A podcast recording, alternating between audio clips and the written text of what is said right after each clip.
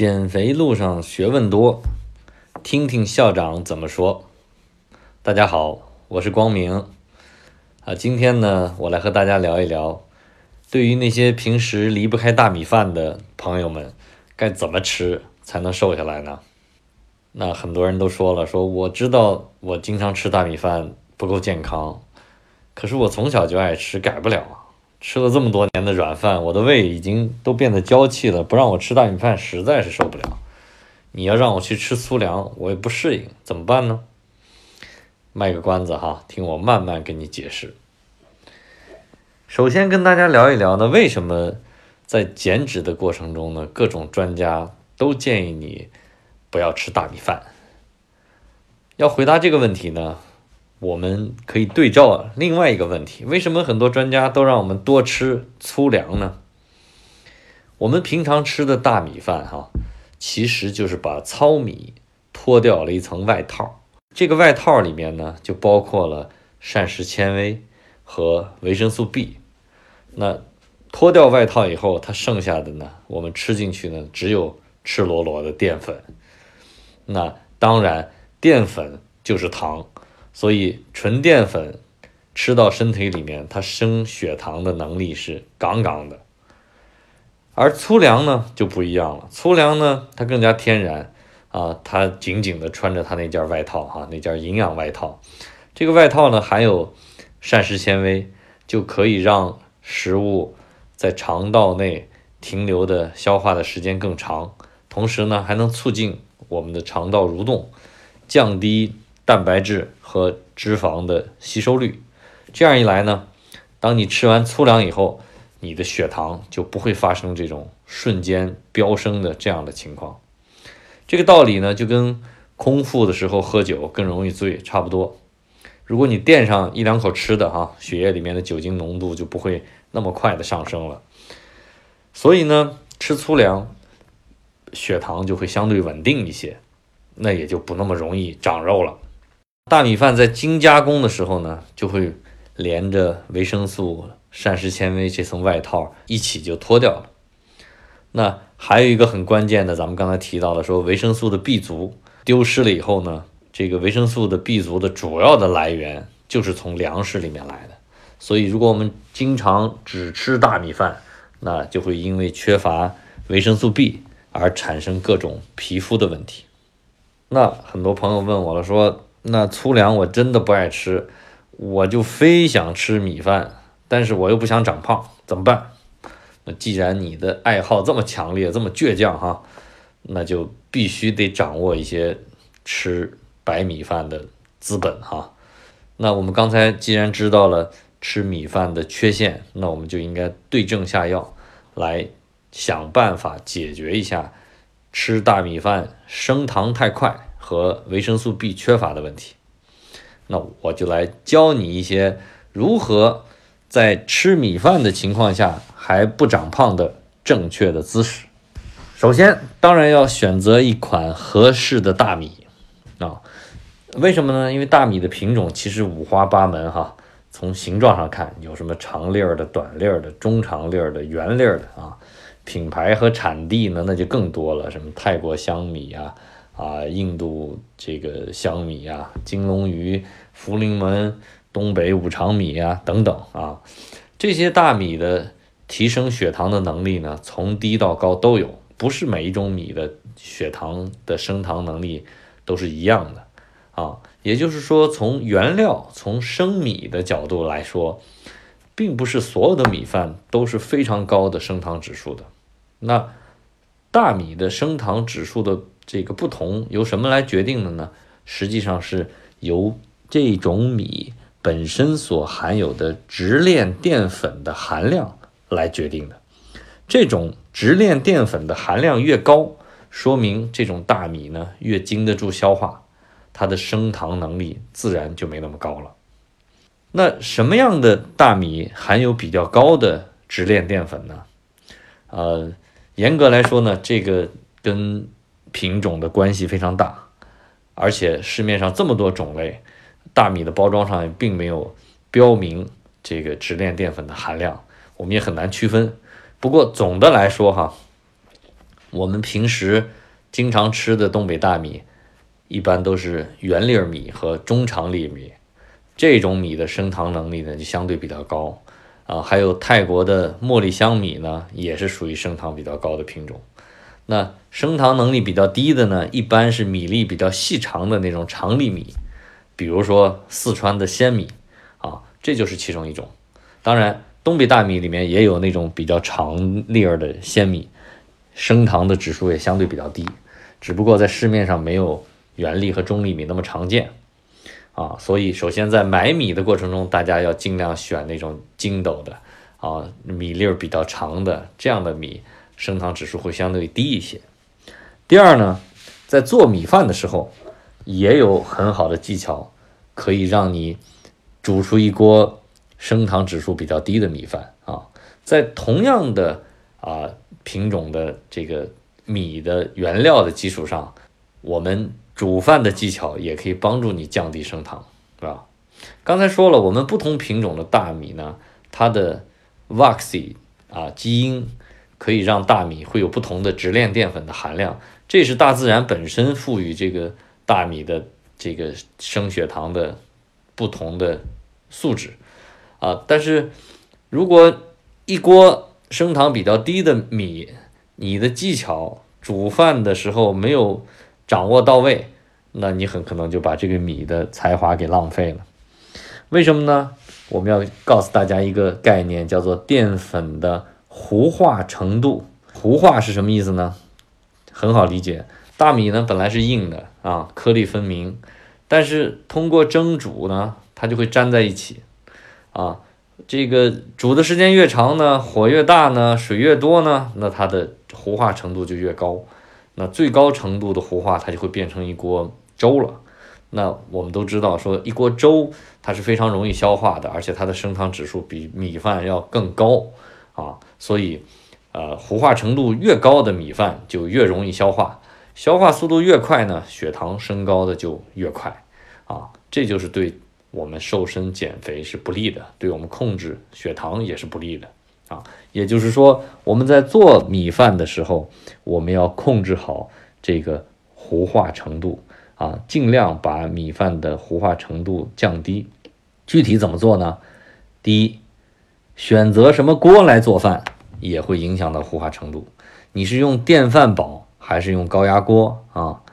啊，一些和校长一样年龄偏大、比较念旧的人，可能经常还会用高压锅来做饭。但是如果你在瘦身的过程中，那建议你呢还是换成电饭煲比较好一点，因为呢高压锅的水汽蒸煮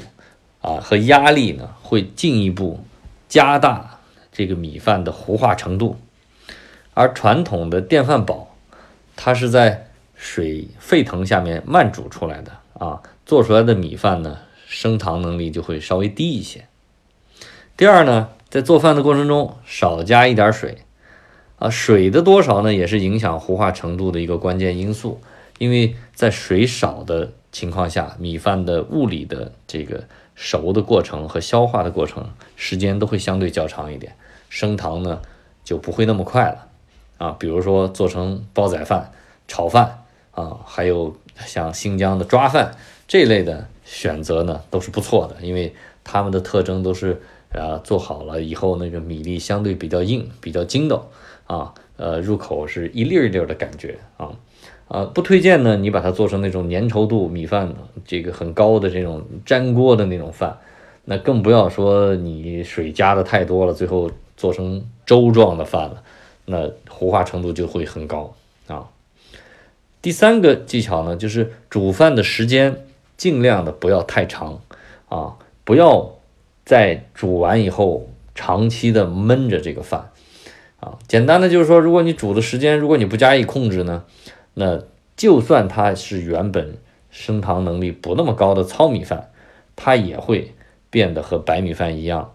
甚至更高的升糖能力。因为时间越久呢，大颗粒的那个米粒就会破坏成小颗粒的米。啊，吸水也会更多，也就是说会进一步的加大这个米饭的糊化程度。所以一般做米饭的时候，只要煮熟了米饭就可以啊，不要长期的焖着它，不要加过多的水，不要煮的时间更长，不要煮到烂啊，这样口感也会更好，对不对？那做完了米饭，怎么吃也会让你对于米饭的升汤能力有非常大的控制程度哈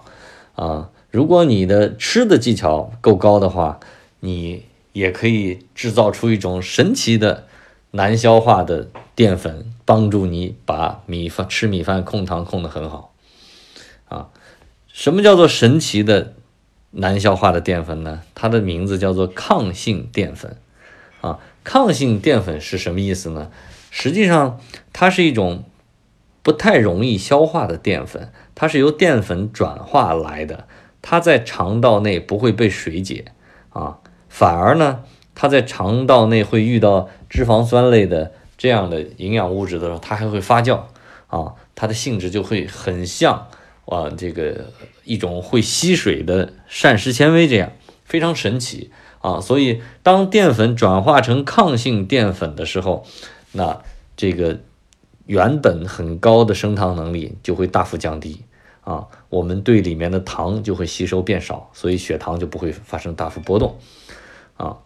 所以如何让一锅煮好的米饭，已经做好的米饭，让它神奇的变成？呃，淀粉减少而抗性淀粉增加呢？那我告诉你一个诀窍哈，就是把米饭放凉了吃啊，或者今天做明天的米饭，明天吃隔夜饭。为什么呢？在这个米饭冷却放凉的过程中，糊化的米粒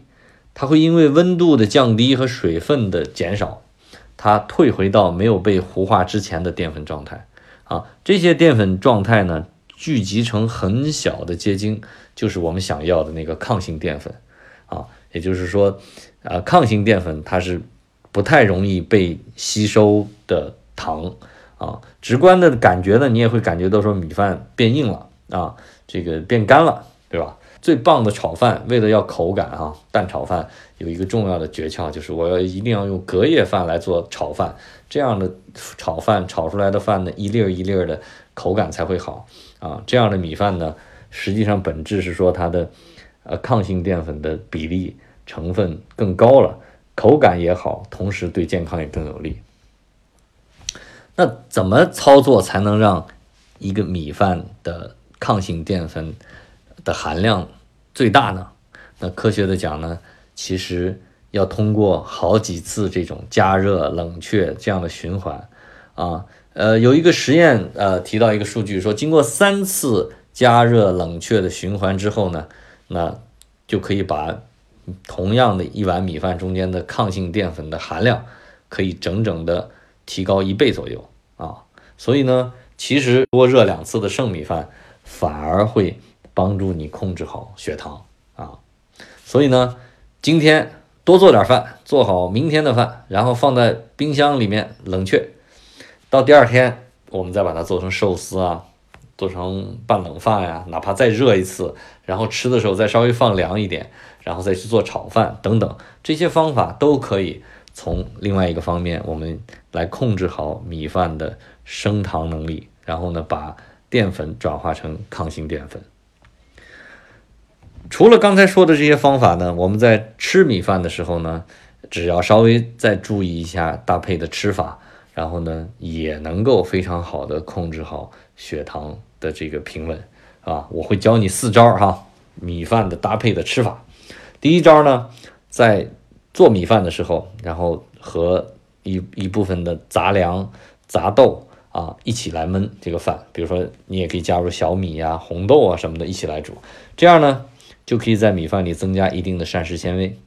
可以丰富这一碗米饭里面的维生素的来源和种类啊。不过呢，你要小心豆子类的呢，它不太容易煮熟啊，所以最好提前把豆子先提前泡一泡啊，泡上一段时间，然后呢，或者煮上半个小时，然后再放到大米里面和大米一起来焖饭啊。呃，第二招呢叫做蛋白相伴，就是。蛋白质这种营养物质呢，有一个非常好的特点是说，它可以帮助你延长你的胃的排空时间，因为消化蛋白质所耗的能量呢，就会占了蛋白质本身提供的能量的很大的一部分啊啊，所以呃，蛋白质呢还可以帮助你降低这个这一顿饭的升糖指数啊啊，来抑制我们餐后血糖的血糖的上升啊，同时它还可以促进我们的胰岛素分泌啊，帮助我们来稳定血糖的水平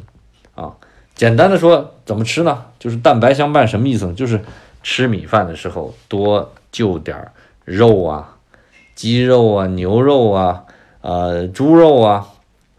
鸡蛋啊等等啊，这些蛋白质含量比较高的食物和米饭一起吃。嗯，第三个技巧呢是说，让你在吃米饭的时候多搭配绿色的蔬菜啊，绿叶的蔬菜，尤其是啊。这样的话，绿叶蔬菜呢，我们可以多补充那些米饭里所缺少的膳食纤维，对吧？我们一开始讲了，说米饭做成米粒之后，把那层壳去了以后，它是没有膳食纤维的，它全是淀粉，所以我们一定要补充更多的膳食纤维。那绿色蔬菜里面基本上都是以膳食纤维为主啊，所以它增加了这些膳食纤维以后，它可以帮助我们降低淀粉的吸收率啊，同时也可以。降低胰岛素的敏感度啊，对于健康非常有好处啊。具体的吃法特别简单，先吃菜啊，多吃点菜，然后先让胃里多布满了一些膳食纤维和菜，然后再去吃米饭啊。第四呢，在吃菜的时候，如果呃你喜欢吃醋，或者是有有机会的话，吃一点醋啊啊。吃醋的意思是什么呢？很奇怪哈。吃米饭的时候，大家一般不会加醋，但是有吃有些菜的时候，大家是愿意蘸醋的，因为醋呢，对于降低呃所有食物的升糖指数有非常不错的效果啊，因为醋可以帮助我们减慢这个不管是米饭还是其他的食物从胃排出进入到小肠的时间啊，从而降低小肠吸收我们吃进去食物分解出来的葡萄糖的时间。这样的话就可以帮助我们的血糖更慢的提升。那最后呢，校长再啰嗦一句哈，啊，如果你在减脂期间，你瘦身的时候，非要坚持吃米饭的话，啊，或者你是一个不吃米饭会死星人啊，然后呢，无法克除米饭的话，那你要注意，还要注意啊，慢吃后吃的原则，是吧？你可以先吃肉菜啊，垫垫底儿，然后再吃米饭啊。这样的话，可以在胃部形成一道消化的屏障啊，减慢米饭的提升血糖的能力啊啊。还有呢，要慢吃，慢吃呢就是要细嚼慢咽的吃啊。然后呢，呃，不要像饿狼扑食一样啊，快速的吃啊，像像别人在跟你抢一样啊。啊，这样呢，很可能会出现什么呢？就是你吃的太多，你的大脑还没有接收到吃饱的信号的时候，你还在不断的吃。当你觉得吃饱的时候，实际上你已经吃多了。因为我们的胃，然后呢，我们的激素在我们吃饱的时候，我们的瘦素会给大脑传递一个信号，说我吃饱了，现在不吃了。但是这个传递信号需要一定的时间。往往需要滞后十到二十分钟，所以当你吃的太快的时候，你的信号还来不及发出的时候，你已经吃多了，啊，所以一定要吃得慢，啊，这样的话你就会吃的少。总结一下啊，呃，血糖升得太快，膳食纤维丢失和维生素 B 族的流失是我们吃米饭所逃不掉的问题啊，但是呢。在减肥期间，这也并不是我们绝对绕不过去的坑哈。只要你够聪明啊啊，遵循校长今天给你讲的这些原则啊，挑选好低升糖的米啊，做一锅啊升血糖能力比较低的米饭，再通过校长教给你的四种米饭的搭配的吃法啊，可以你就可以在哪怕是在减脂期间，也可以很好的啊避免米饭对你。啊，减脂和健康的伤害。同时呢，也建议你最好多做一些品种，比如说增加一些薯类、杂粮、杂豆什么的，哎，换着吃，不要在米饭这一棵树上吊死。好了，今天的课程就到这里啊！祝你啊吃米饭的同时啊健康的、美美的，如果你对课程有什么疑问和建议，可以加我或者是我们服务人员的微信啊，参与我们的讨论，获取更多的知识和食谱。啊，下次再见。